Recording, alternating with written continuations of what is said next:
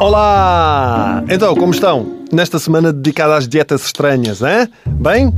Então vamos respirar fundo. Um, Inspira e expira. Sabe o que acabaram de fazer? Comer uma buchazita. Ah, soube ou não soube bem? Parece que comeram um leitão.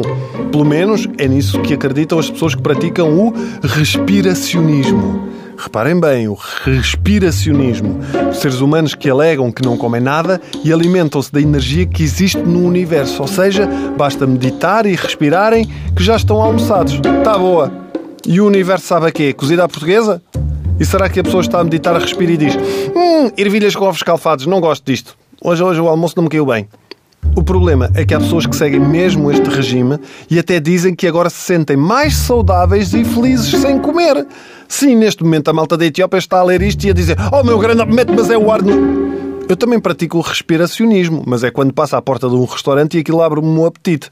Agora, as falhas desta dieta. Reparem bem, é que várias pessoas que já fizeram eh, eh, esta dieta e que já vieram falar deste regime publicamente dizem que ocasionalmente comem qualquer coisinha.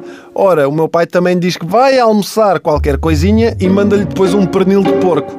E diz sempre assim: Esta noite já não janto. E depois manda-lhe mão de vaca.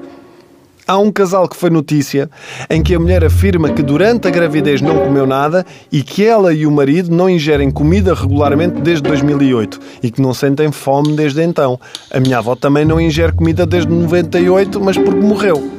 A própria fundadora do movimento, que se chama Jasmurin, diz que bebe sumo de laranja regularmente, que já bebia chá com mel e leite de soja, bolachas de chocolate, sopa e fruta. Ora, então, mas está, está a comer ou não está a comer?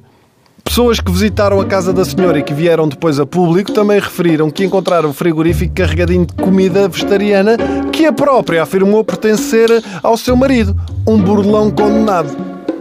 Numa outra situação, um jornalista britânico que acompanhou Jasmine num voo afirmou que no check-in a assistente perguntou a Jasmine se confirmava ter pedido o almoço vegetariano e a mesma disse logo: Ah, não, não, não, não fui eu.